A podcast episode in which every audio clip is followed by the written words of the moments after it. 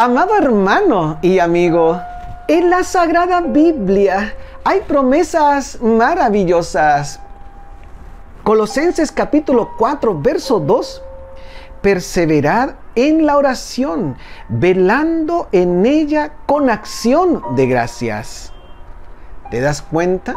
El apóstol Pablo sigue trabajando el concepto de una nueva vida en Cristo. Y hay un ingrediente que es fundamental en la nueva vida en el Señor. Este ingrediente es la oración. Y como nosotros tendemos a olvidarnos, el apóstol Pablo esta mañana nos trae a nosotros un aliciente.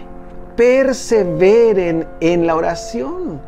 Perseverar significa que si tú te caes, te vas a levantar y vas a continuar. Alguien dijo así, la perseverancia no consiste en no caerse nunca, sino en levantarse siempre. Hoy yo te invito para que tú perseveres en la oración. Donde quiera que te encuentres, ora al Señor y hazlo con acción de gracias.